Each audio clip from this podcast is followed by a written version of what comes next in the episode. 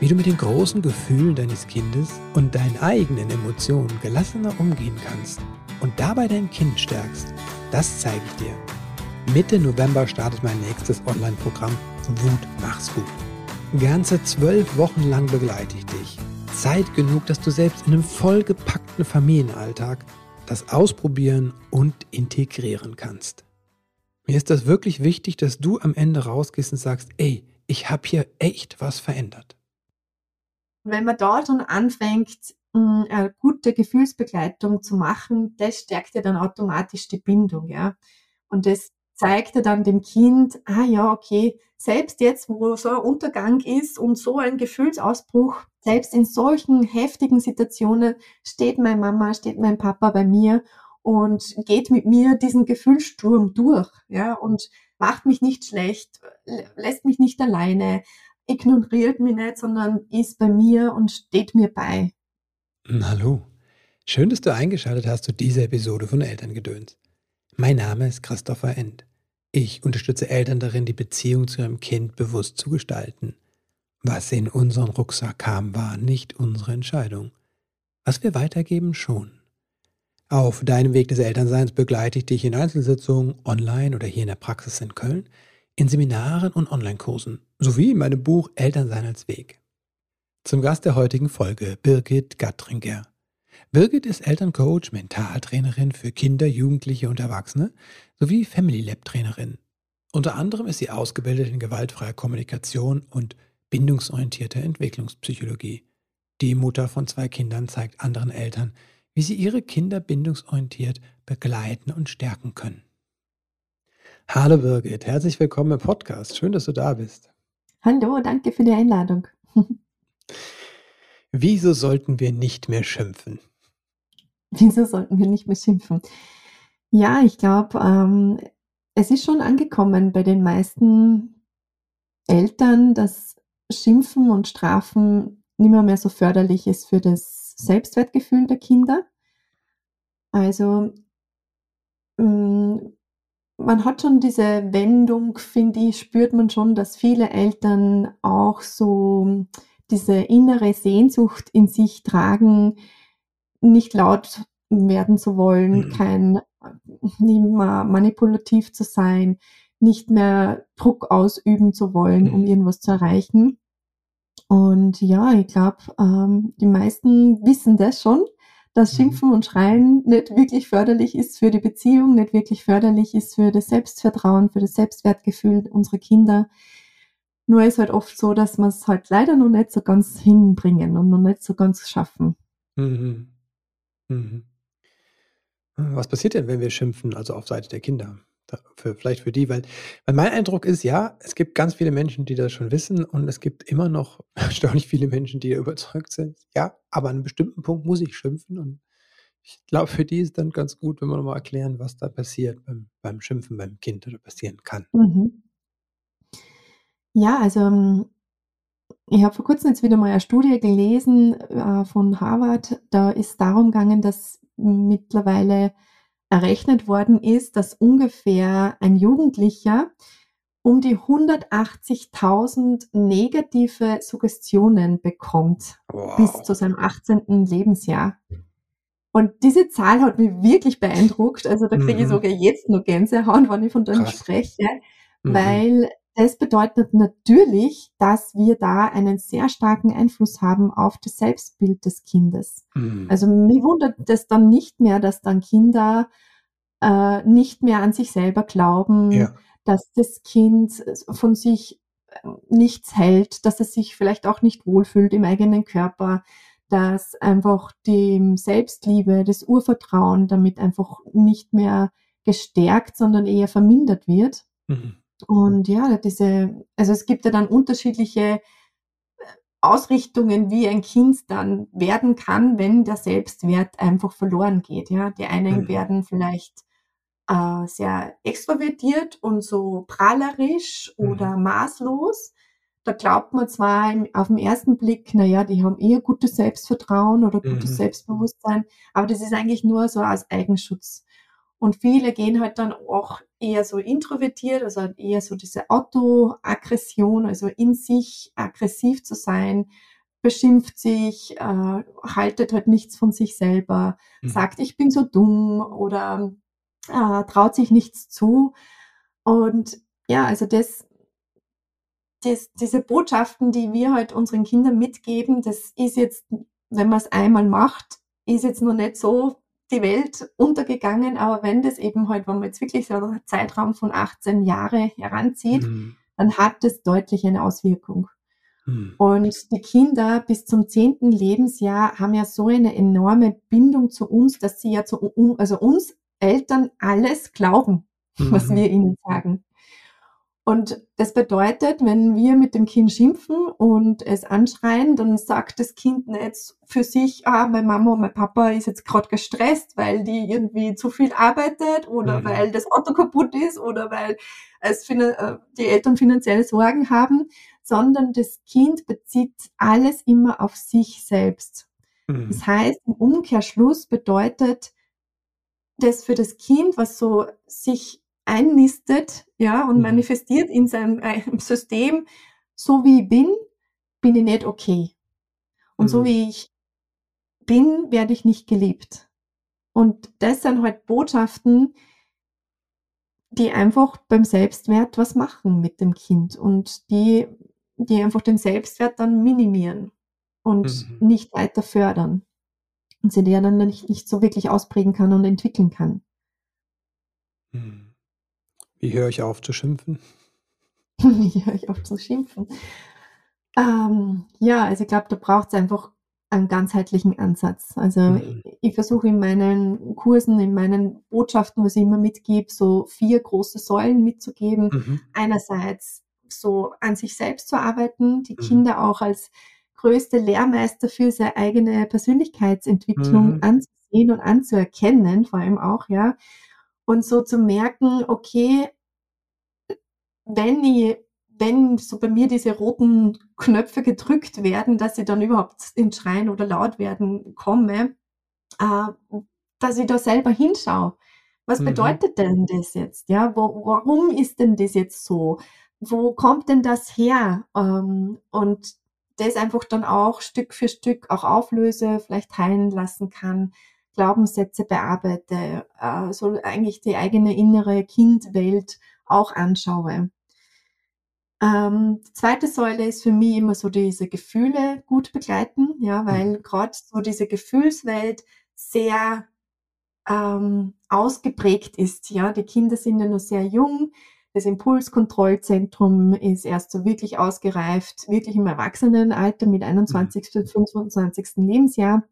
Es bedeutet ja, wir erwarten von unseren jungen Kindern oft schon sehr viel, dass sie sehr stark ihre Impulse schon kontrollieren können, was aber einfach von der Gehirnreife her noch gar nicht möglich ist. Mhm. Und dadurch kommt es halt oft, dass wir in der Gefühlsbegleitung die Kinder ja auch wieder verkehrt machen. Ja? Mhm. Schrei nicht so, führ die nicht so auf, stell die nicht so an, da gibt's jetzt nichts zu weinen. Ja, also diese Sätze, die sagen wir oft ja sehr schnell. Und das sind eigentlich auch schon wieder diese Botschaften, die beim Kind ankommen, als, okay, so wie ich jetzt bin, bin ich nicht richtig. Mhm.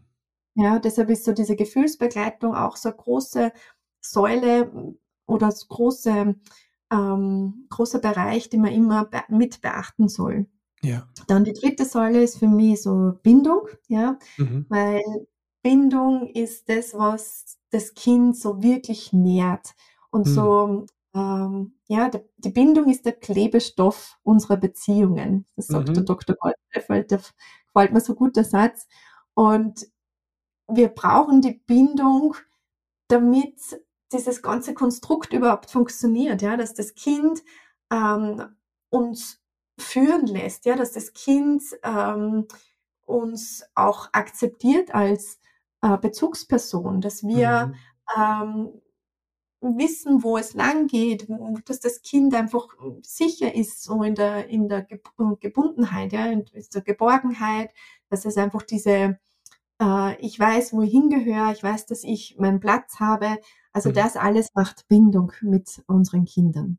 Mhm. Und die vierte Säule, jetzt nur so grob angerissen, ist einfach so diese liebevolle Kommunikation. Ja, das ist so die mhm. Abrundung der ganzen Bereiche. Also mhm. wenn ich die anderen Bereiche schaffe, dann sind einfach dann die Worte das Ü-Tüpfelchen, ja, dass ich die Worte dann auch mhm. gestalte und so ähm, nehme und so wähle, dass es wirklich beim Kind auch liebevoll ankommt. Mhm. Mhm. Was würdest du sagen, ist wenn sich jemand sagt: „Ja, puh, ganz schön viel, äh, wo fange ich an?“ Wo fange Der ich erste an? Schritt quasi? Ich glaube, der erste Schritt ist schon so diese, hm, Gefühlsbegleitung. Ich glaube, das Mhm. sind die Ersten, die merken, wenn das Kind dann so in die Autonomiephase kommt Ja. mit ungefähr 2 Jahre, dass so die ersten Themen dann auch hochkommen, wo Mhm. die Eltern dann in ihre eigenen Grenzen stoßen. Ja, da Mhm. schmeißt sich auf einmal das liebe, süße Kind auf 'n Boden, weil es noch Mhm. einen Lolli haben will oder noch ein Schokoladenstück haben will. Und, ähm, man steht daneben und weiß überhaupt nicht, was man tun soll. Und wenn man da schon anfängt, hm, eine gute Gefühlsbegleitung zu machen, das stärkt ja dann automatisch die Bindung, ja. Mhm. Und das zeigt ja dann dem Kind: „Ah ja, okay, selbst jetzt, wo so ein Untergang ist und so ein Gefühlsausbruch, Mhm. äh, selbst in solchen heftigen Situationen steht meine Mama, steht mein Papa bei mir und geht mit mir diesen Gefühlssturm durch, Mhm. ja, und, äh, macht mich nicht schlecht, lä lässt mich nicht alleine, ähm, ignoriert mich nicht, sondern ist bei mir und steht mir bei“, ja? Mhm. Und diese Hürde, also diesen wenn man das den Kindern ermöglichen, diese Erfahrung, das stärkt natürlich extrem auch diesen Selbstwert, weil es natürlich hier erfährt: „Okay, ähm, auch in meinen Schattenseiten oder Schattenmomenten, äh, werde ich geliebt und werde gehalten und darf ich mich sicher fühlen und Mhm. bin ich gut, so wie ich bin.“ Das sind ja diese Botschaften, was ja dann wirklich beim Kind auch ankommen. Mhm. Hm, wie gehe ich da vor, wenn ich wenn ich das Kind begleite? Was ist da so die besten Steps? Also, du hast gesagt, was man nicht machen soll, ne, so. Wie kann ich Ja. die Gefühle am besten begleiten?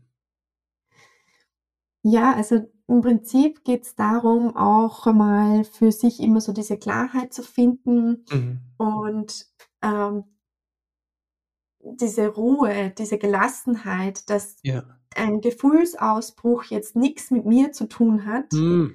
das nicht persönlich zu nehmen. Ich glaube, das ist Mhm. auch so ein 1. Schritt, weil natürlich werden wir alle nervös, ja, wenn das Kind da irgendwie schreit und, Mhm. äh, man weiß irgendwie überhaupt nicht oder man versteht's ja auch oft nicht, ja. Ja. Nur weil jetzt, ähm, der Farbbecher also der Becher also die Farbe vom Becher irgendwie Mhm. falsch ist und der Lieblingsbecher jetzt grade im Geschirrspüler ist und das Kind das einfach nicht versteht.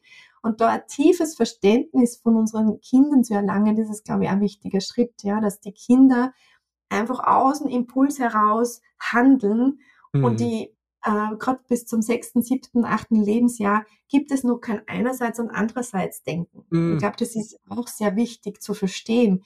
Das Mhm. bedeutet, wenn das zweijährige Kind oder das dreijährige Kind jetzt grade den blauen Mhm. Becher zum Trinken haben will und der ist nicht da, dann ist das für das Kind grade wirklich Weltuntergang, ja? Mhm. Und weil es eben nicht denken kann: „Ah ja, okay, meine Mama, die hat eh schon gesorgt drum, dass, äh, der das der blaue Becher abgewaschen wird oder dass der das eh am nächsten Tag ist er eh wieder Mhm. zur Verfügung.“ Also dieses einerseits, andererseits Denken, das existiert einfach noch nicht. Das heißt, blauer Becher ist Mhm. nicht da, boah, Weltuntergang. Mhm. Und da das einfach hm, einfach, ja, aber einf hier ruhig zu bleiben, das nicht persönlich zu beziehen, weniger Worte an das Kind zu richten, Mhm. sondern eher diese Ruhe, diese Gelassenheit auszustrahlen und das Kind dadurch den Gefühlssturm durchzubegleiten. Da Mhm. kann man Mhm. eher sagen so: „Ja, ich weiß, das ist grad schwer für dich.“ Auch mit der Mimik immer gern mitgehen, ja, dass man richtig so einfühlt und, ähm, dem Kind also nicht ständig versuchen, es zu überreden oder zu Mhm. überzeugen. Ich glaube, das machen wir Mhm. Eltern auch sehr gerne, ja. Dann Mhm. kommen eher so die Sachen: „Ah, versteh doch und du musst doch einsehen“ und so weiter. Aber hier den Schmerz, was das Kind jetzt grade spürt und hat, den zuzulassen mhm. und da zu sein. Ja, da mhm. braucht man wirklich nicht viel sagen. Nur zu sagen, ja, ich verstehe, das ist gerade echt doof für dich. Das ist gerade schwierig. Boah, du bist gerade so wütend, du bist gerade so frustriert. Ich bin da, ich bleib da, mhm. wir schaffen das. Mhm. Und dann passiert einfach das Wunderbare, wenn ich da so klar bin, dann irgendwann verwandelt sich die Wut in die Traurigkeit. Mhm. Dieser Punkt finde ich immer so schön, weil die Wut explodiert und oh, das Kind schreit und kämpft dagegen an. Und wenn ich da so klar bei meinem Kind bleibe, ähm, dem die Worte gebe, was es eben braucht, damit es eben sich sicher fühlt, dann kann diese Wut so einsickern. Ja, das merkt man dann oft, dass das Kind dann wirklich irgendwie ruhiger wird, dann kommen vielleicht richtig die Tränen mhm. und irgendwann wird das Kind weich, dann kuschelt sich vielleicht her zu dir und dann, mhm. ja, dann ist oft so ein, wirklich so ein tiefer Seufzer und mhm. da weiß man, ah, okay, jetzt ist diese Adaption gelungen, ja, jetzt ist diese Wut, mhm. diese, äh, diese Frustration, dass irgendwas nicht so klappt, wie ja. es eigentlich klappen soll, ich kann dagegen nicht ankämpfen, es bringt nichts, ja, der blaue Becher ist jetzt einfach nicht da und ich kann es einfach nicht schaffen, egal wie stark jetzt die, die Emotion ist. Und dann aber in diese Traurigkeit zu kommen, dass ich das bedauere, ja. Mhm. Und, und wenn ich das bedauern kann, dann kann sie das auflösen. Und oft ist dann wirklich so, dass die mhm. Kinder dann so eher am Schoß landen und dann so ruhig werden und, und vielleicht eher weinen. Mhm. Und dann so eine, zwei Minuten später, auf einmal springen die hoch und sagen, oh, spielen wir das und spielen wir das oder fällt ihnen irgendwas ein. Und das ist so, mhm. da denkt man sich oft, oh, was ist jetzt los? Aber genau mhm. das ist der Punkt, der wunderbar ist. Genau das ist das, wo wir es geschafft haben, diese Gefühle zu transformieren, also von, mhm. von sauer zu Trauer zu kommen. Mhm. Und dadurch kann sich eben das Gefühl auflösen und es muss sie nicht verhärten und es muss, mhm. dieser Kampf entsteht dann nicht. Und das mhm. finde ich einfach so wunderbar, wenn man das Wissen haben, wenn das die Eltern wissen, dass das einfach so ein ganz normaler Kreislauf ist, ja, dass einfach so diese Stationen des Kindes durchleben muss, damit mhm. einfach diese Gefühle dann von alleine verschwinden, mhm. ähm, glaube ich, können die Eltern schon viel ruhiger und gelassener bei einem Wutanfall vom Kind sein und müssen dann nicht in den Kampf gehen oder nicht ins Schimpfen gehen oder nicht mhm. ins Lauten kommen. Mhm. Ey, dieser Job, den ich gerade habe, ich komme ja menschlich total gut an, aber beruflich komme ich mal gar nicht weiter. Mach's doch besser. Mit einem Job bei SOS Kinderdorf machst du nicht nur einen Job, sondern du kannst wirklich etwas bewirken. Du kannst dich weiterbilden und kommst beruflich voran. Bewirb dich jetzt auf einen von vielen Jobs. SOS Kinderdorf. Mach's doch besser. Wie gelingt es dir, dann ruhig zu bleiben? Weil das ist ja für viele Eltern eine Herausforderung, wenn die merken, ja, ah, ich möchte es nicht so machen und so möchte ich es machen und dann verpassen sie aber den Punkt oder irgendwas übernimmt. Und wie schaffst du es, da ruhig zu bleiben? Mmh. Ja, also ich glaube, da gibt's dann auch so mögliche Strategien. Einerseits vielleicht präventive Strategien, Mhm. ja, da geht's viel um so die eigene Persönlichkeit, meine Triggerpunkte, meine Glaubenssätze, meine eigene Vergangenheit Mhm. aufzuarbeiten, hinzuschauen, zu überlegen, welche Sätze habe denn ich immer als Mhm. Kind, äh, gehört, ähm, die dann oft so auf der Zunge liegen, die man dann auch schon sagen will, ja. Mhm. Ähm, und da einfach Stück für Stück sich einzulassen in den Prozess. Ja, das ist einfach ein Reifungsprozess auch von uns Eltern, finde ich. Mhm. Das ist ganz entscheidend. Wir wachsen mit unseren Kindern enorm mit, wenn wir es zulassen mhm. und wenn wir uns da einlassen. Und natürlich gibt es dann akute Strategien, ja, mhm.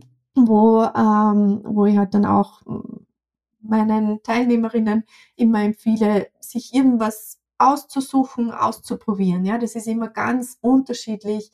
Entweder ähm, ja typisch das mit Atmen, ja, dass man sich mhm. eher auf die eigene Atmung konzentriert oder ganz was Verrücktes macht, ja, umdreht und gegen die Wand schreit oder ähm, an die linke Zehe denkt.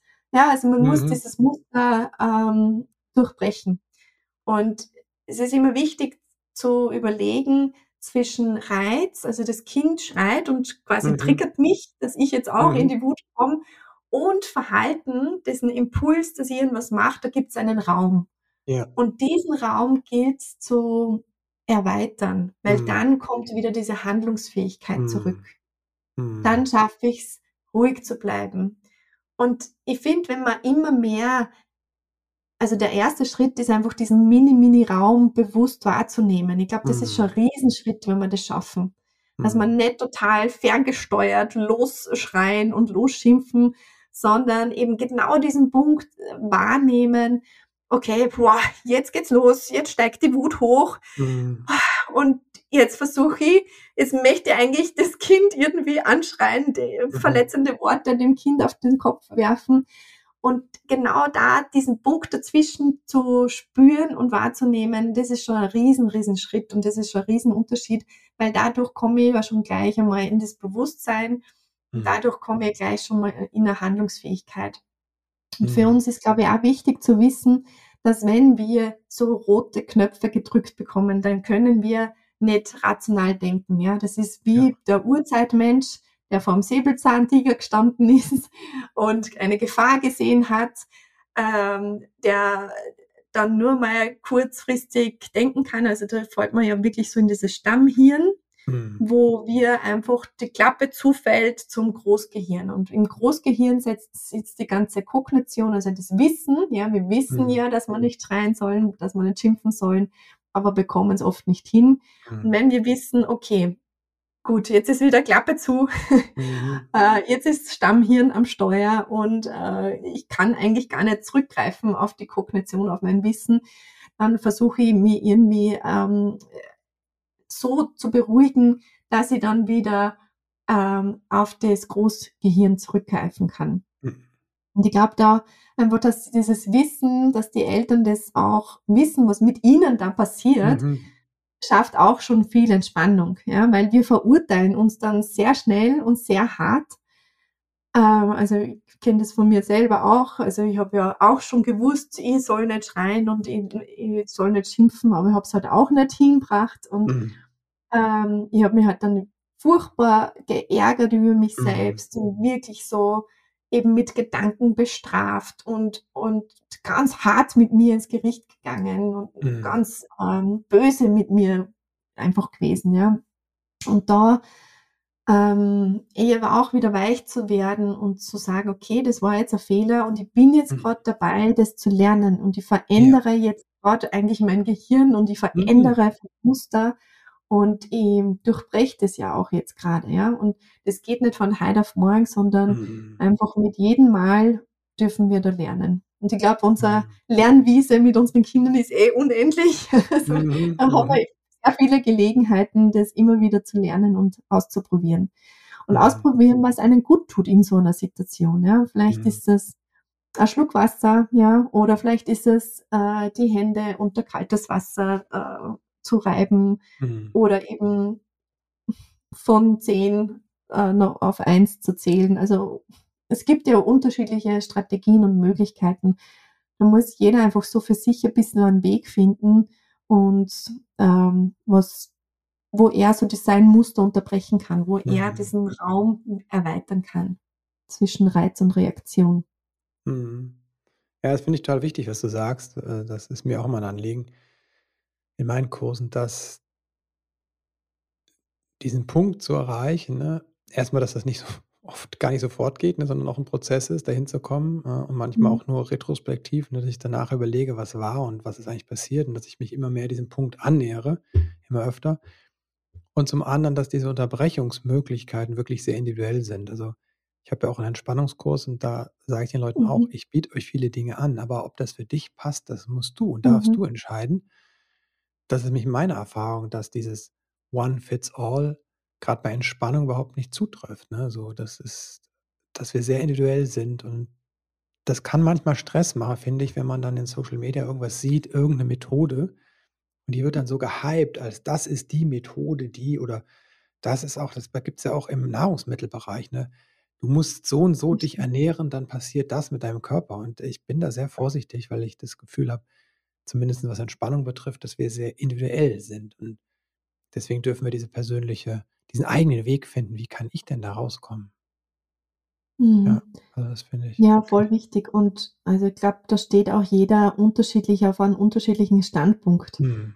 Ja, und ich glaube, das auch zu erkennen, dass manche wirklich ähm, auch traumatisiert worden sind oder Mhm. einfach mm, das vegetative Nervensystem so am Überlaufen ist, dass Mhm. dann einfach so kleine Tipps wie jetzt auf Instagram zu sehen sind, Ja. dann nicht mehr weiterhelfen, ja. Mhm. Und ich glaube, das ist halt auch nur so ein Punkt, ähm, dass das oft so als leicht suggeriert wird, aber wenn man wirklich so tiefe Verletzungen hat, mit sich trägt, Ja. dann braucht es einfach auch tiefere Begleitung und das, glaube ich, sollte man uns alle gönnen. Und wenn man erkennt, man kommt einfach nicht weiter Mhm. und man will so viel und so gerne, äh, dann bitte, sage ich immer, ähm, holt euch Unterstützung.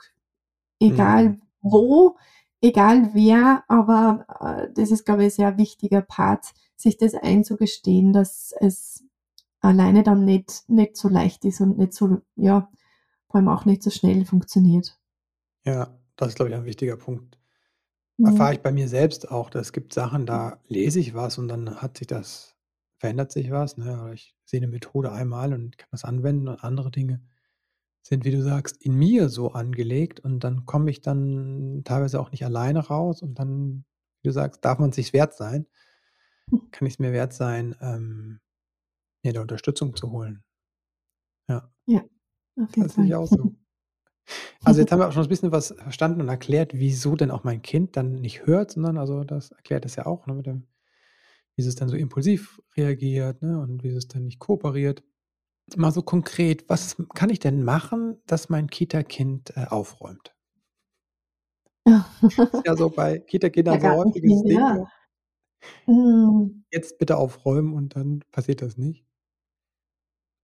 Ja, also ich glaube, gerade bei jeder Aufforderung ist auch mal wichtig, in die Bindung zu gehen. Ja, die Bindung zu Mhm. aktivieren ist so der erste Schritt, weil wir oft so Aufforderungen, geh Zähne putzen, geh jetzt Mhm. aufräumen, Mhm. äh, passiert oft so im Türrahmen und das Kind ist aber im Spiel vertieft oder ist irgendwo ganz woanders in Mhm. seiner Welt. Äh, und wir gehen davon aus, dass das Kind uns gehört hat. Und wenn es uns ja Mhm. hört, dass es ja dann auch im Gehirn angekommen ist und dass es ja dann einfach das umsetzen soll. Mhm. Nur dieses Verständnis ist, glaube ich, schon wichtig, dass ähm, wenn wir etwas vom Kind wollen, wir eine aktivierte Bindung brauchen. Ja, die Mhm. Bindung ist dann sozusagen die Brücke zueinander. Und es bedeutet jetzt konkret, wenn das Kind jetzt aufräumen soll, dann gehe ich zum Kind hin und zeige mal Interesse. Versuche das Kind dort abzuholen, wo es gerade steht. Ja, Mhm. und schau mal, in welcher Welt es gerade ist. Und wenn es gerade Auto spielt, dann versuche ich äh, mit einem Auto in Kontakt zu kommen mit meinem Kind. Also ich nehme jetzt nicht das Kind mit die Hände und schau mich an, sondern Mhm. versuche so wirklich in, in die Welt einzusteigen, ja, sanft einzusteigen. Und ähm, dann versuche ich mit dem Kind zu plaudern, also übers Gehör Verbindung äh, aufzubauen. Und im besten Fall schaffe ich es dann irgendwann durchs Plaudern, durchs gemeinsame Spielen in den Augenkontakt zu kommen und dass ich auch es schaffe, dass wir uns anlächeln. Ja, also Ah, gerade so okay. dieses Augenkontakt und Anlächeln, das sind eigentlich ganz wichtige Verbindungsrituale von jedem Menschen. Das macht man Mhm. immer beim Gespräch äh, zwischen Erwachsenen, zwischen äh, Arbeitskollegen, zwischen allem Möglichen. Nur bei unseren Kindern vergessen wir es einfach immer Mhm. wieder. Äh, und das ist aber so ein entscheidender Punkt, um dass er überhaupt, dass das Kind überhaupt bereit ist, äh, etwas von uns aufzunehmen, ja, weil es muss bei uns an unserer Seite stehen und dann können wir schauen, okay, mal, liebes Kind, möchte das mal jetzt aufräumen, wie schaffen wir das jetzt gemeinsam? Mhm. Oder wie schaffen wir das jetzt, ja? Also das ist oft, manche Kinder haben überhaupt kein Thema, manchmal ist es schwierig, weil der Tag schon lang ist, ja, weil das Mhm. Kind eh schon müde ist, eh schon überreizt ist. Ähm, da versuche ich, also da gibt es auch nicht jetzt die eine Lösung, da versuche ich schon den Eltern mitzugeben, dass sie da genau hinschauen sollen. Mhm. Ja, ist das Kind auch wirklich gut aufgetankt? Ist Ja. das Kind gut genährt von der Bindung her, vom Kontakt Mhm. her? Oder ist es eh schon so leer und dann soll es noch aufräumen auch noch? Mhm. Ja, aber man kann natürlich das äh, Aufräumen dann als gemeinsames Bindungsspiel auch wieder nehmen, Mhm. ja, dass man dann sagt, Mhm. hey, machen wir uns jetzt ein Gaudi draus und schauen wir, wie wir das jetzt am besten hinbekommen. Mhm. Und dann kann vielleicht die Mu Musik angemacht werden und dann gibt's in der Zielschießen oder ein Einparken von den Autos in eine spezielle Box oder keine Ahnung, ja. Mhm. Und mh, ich glaube, wenn wir so dieses Miteinander im Kopf haben und das im Kopf haben, dass das Kind kein Zinssoldat ist, der jetzt ein Befehl kriegt Mhm. und alles auszuführen hat, sondern dass es um ein Miteinander geht, statt ein Gegeneinander, dann gibt's auch immer einen Raum für Lösungen. Mhm. Mhm. Hast du vielleicht noch einen Tipp, wie das geht mit Teenager und Haushalt? Um mal noch eine an andere Altersgruppe und 'n andere Konfliktpunkt zu nehmen? Ja, da geht's da ganz viel über Dialog und über Gespräche, Mhm. ja, dass man auch so, hm, vielleicht so in Richtung Familienkonferenz sich Mhm. zusammensetzt und da Sachen bespricht und dann ganz klar auf 'n Tisch legt, so: „Liebe Leute, das und das ist zu tun. Äh, ich möchte, dass wir das gemeinsam schaffen. Mhm. Ich möchte, dass jeder seinen Beitrag dazu beisteuert zu unserem gemeinsamen Leben, zu unserem Mhm. gemeinsamen Haushalt. Wer kann sich vorstellen, wer will was machen?“ Ja, und Mhm. da auch offen zu lassen, welche Stärken oder Vorlieben jeder jedes Kind auch hat, ja. Mhm. Also, ich habe jetzt ich halte jetzt nix davon, irgendein Belohnungssystem, äh, in die Welt zu schaffen oder irgendwie mit Taschengeld die Kinder dazu bestechen, Mhm. sondern, ähm, es geht um diese Gemeinschaft, ja. Und wenn's da wenn da Widerstand kommt, Mhm. dann darf ich den Widerstand einmal sehen und einmal anerkennen. Und wenn man dann sagt: Mhm. „Okay, gut, da haben wir jetzt wirklich ein Problem miteinander, weil mir ist das wichtig und dir ist Mhm. offenbar das wichtig.“ Ja. Ja, und dann geht's eigentlich immer nur ums Verhandeln, ja. Also, grad jetzt, äh, es geht darum, jede Bedürfnisse zu sehen und die Mhm. Bedürfnisse untereinander, äh, auszusprechen und dann in die Verhandlung eigentlich zu gehen, ja. Ich stehe da und du stehst da. Mhm. Ich will das, du willst das. Wo können Mhm. wir uns irgendwo treffen? Wo können wir uns irgendwie einig werden? Und vielleicht ist es dann so, dass das eine Kind sagt: „Ja, ich hasse Müll äh, raustragen, weil das stinkt so furchtbar.“ Ja. Und für dich ist das aber vielleicht kein Problem oder für 'n Partner, äh, weil Mhm. es vielleicht nur zweimal in der Woche das ist, aber dafür ist das Bettenmachen was, was dem Kind Spaß macht, ja. Mhm. Und da komme ich eigentlich nur drauf, wenn ich die Tür offen lasse, ja, wenn ich Mhm. Raum dafür gebe, ähm, Kompromisse, Lösungen zu suchen. Wenn ich jetzt so ein Mhm. vorgefertigtes System habe und sage: „Ah, das Kind muss einmal in der Woche Müll austragen“, Mhm. dann wird's eng. Dann Mhm. wird das Kind in Widerstand gehen, dann wird's zu Konflikten führen, ähm, zur Gegenwehr, zur Verweigerung und dann halt natürlich zum Streit und zum Schimpfen und zum Schreien. Mhm. Wenn wir da im Vorfeld schon anders auf die Kinder eingehen, sie auch da als als, gleichwürdigen Gesprächspartner auch heranziehen Mhm. und sie ernst zu nehmen, auch in dem, was was sie sagen und was was ihre Bedürfnisse, ihre Vorlieben Mhm. sind, dann, äh, fühlen sich die Kinder gleich viel mehr gesehen und wenn sie sich gesehen Mhm. fühlen, dann sind sie auch offener für Kooperation, für Lösungen. Aus Mhm. meiner Sicht. Ja, danke. Danke dir für die vielen Tipps. Danke dir für dieses Gespräch. Danke dir aber auch für deine Arbeit als Elterncoach und das, was du in die Welt bringst. Über Instagram bist du sehr aktiv und bringst ganz viele Inspiration, Motivation und konkrete Tipps rein. Danke dir dafür. Wo kann man Mhm. sich mit dir vernetzen oder wie kann man mit dir zusammenarbeiten oder wo treibst du dich im Netz am meisten rum? Genau. Also, meine Seite ist www.starkekids.com Mhm. und auf Instagram ist starke_kids. Mhm. Und ja, unter Birgit Gattringer bin ich ja auch über Google schon zu finden Mhm. und ich biete unterschiedliche Kurse an. Wir haben auch ein intensives äh, Mentoring-Programm, achtwöchiges Coaching-Programm. Genau, also wir haben für, für jede Begleitform mittlerweile Angebote und ja, auch für jede Brieftasche, das ist natürlich auch immer ein Punkt. Mhm. Und es ist mir wichtig, dass die Eltern einfach überall irgendwie einen Zugang haben können, mhm. der ihnen hilft und sie auch weiterbringt und sie unterstützt im Elterndasein und auf dem Weg zu ihrer friedvollen Elternschaft begleiten kann. Mhm. Hm, sehr schön. Die Links packen wir alle in die Show Notes. Danke dir auch dafür. Jetzt noch ein paar letzte Fragen, die alle meine Gäste beantworten können, wenn sie möchten. Wenn du an deine eigene Kindheit denkst, was hat vielleicht gefehlt, was du dir später selbst beibringen konntest? Hm, die Selbstverbindung. Hm. Also das habe ich gar nicht vorgelebt bekommen und gar nicht gezeigt bekommen. Mhm dass ich so mit mir in einem positiven Kontakt sein darf, dass so dieses eigene Gespür für sich selbst wichtig ist, das auch wichtig mhm. zu nehmen, gehört zu werden, ernst genommen zu werden. Ja, und das habe ich mit meinen Kindern definitiv lernen dürfen. Mhm, mhm. Ja. Wofür sind deine Eltern dankbar?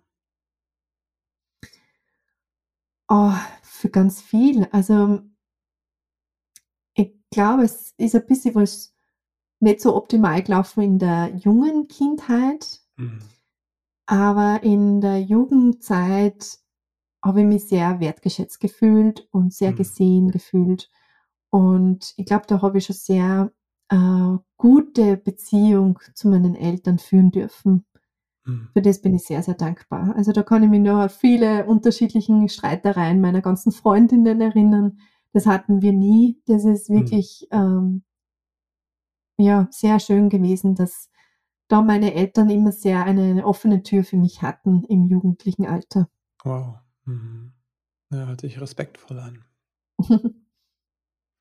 Wenn du werdenden Eltern drei Tipps mit auf den Weg geben könntest, deine drei Wahrheiten übers Elternsein, welche wären das? Wow, drei Wahrheiten übers Elternsein. Hm. Ja, mir ist es sehr wichtig, dass die Eltern mehr verstehen, das Kind verstehen lernen aus so einer tiefen inneren Wertschätzung heraus. Mhm.